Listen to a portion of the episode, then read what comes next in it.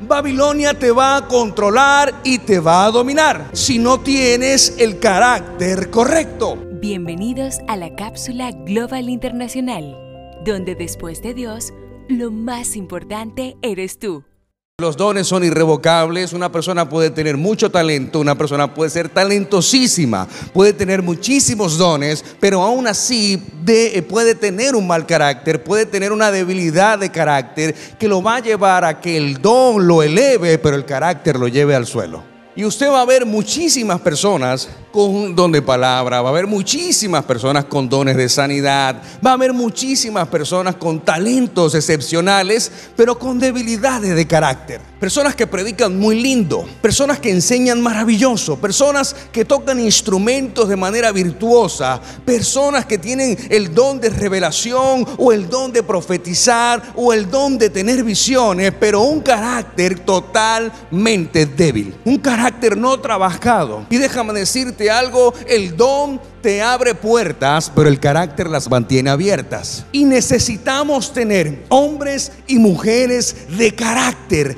dentro de Babilonia. Porque el don va a hacer que impresiones a Babilonia. Pero luego, si no tienes el carácter correcto, Babilonia te va a seducir. Babilonia te va a atrapar. Babilonia te va a controlar y te va a dominar. Si no tienes el carácter correcto. La pregunta que te hago es, cómo te vas a preparar para este sistema. Vivir para Dios en un mundo de pecado. Confiar en Dios en situaciones de crisis. Porque hay personas que son, se autodenominan creyentes cristianos, pero al momento de una crisis económica acuden a las personas menos indicadas o actúan de forma inapropiada. Honrar a Dios en momentos de presión, cuando estás en esa presión que Babilonia ejerce, porque hay una presión, y si no aprendes a soportar la presión y alejarte de ella cuando sea necesario, entonces la presión te va a arropar y te va a arrastrar. Por eso Pablo dice que ellos se conviertan a ti y no tú a ellos.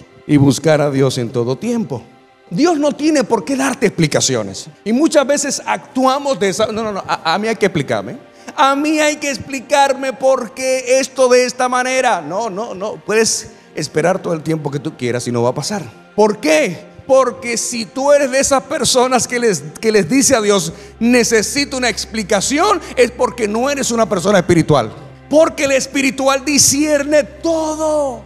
Si estamos rodeados bajo un contexto babilónico y de pecado, la mayor tentación va a ser que tú accedas al pecado. Por eso necesitas acompañamiento, necesitas guianza, necesitas pastoreo, necesitas mentoreo y estar cerca de la familia de la fe para fortalecerte y poder sobrevivir en un mundo de pecado bajo una vida de santidad dirigida por el Espíritu de Dios. Y aunque Daniel aceptó muchos aspectos de la vida en la corte pagana, una cosa no estuvo dispuesto a tolerar, una sola cosa y lo dijo, propuso en su corazón no contaminarse con la porción de la comida del rey ni con el vino que él bebía. Lo determinó, lo propuso, decidió, determinó ser santo y determinar algo es que lo decides y lo accionas hasta que no lo veas hecho, no descansas. Persevera hasta el final, dice la Biblia. Y si no es el final, todavía no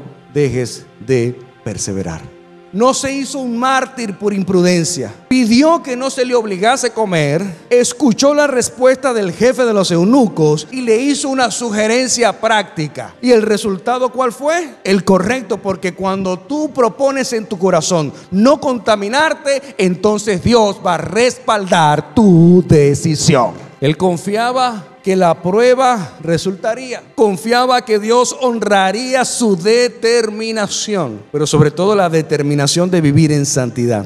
Daniel aprendió que la verdadera espiritualidad no consiste en hacerse un mártir, sino que consiste en ser firme frente al pecado y sabio a la vez. Estamos en Babilonia, pero no somos de Babilonia. Recuerda seguirnos en nuestras redes sociales, arroba Global Santo Domingo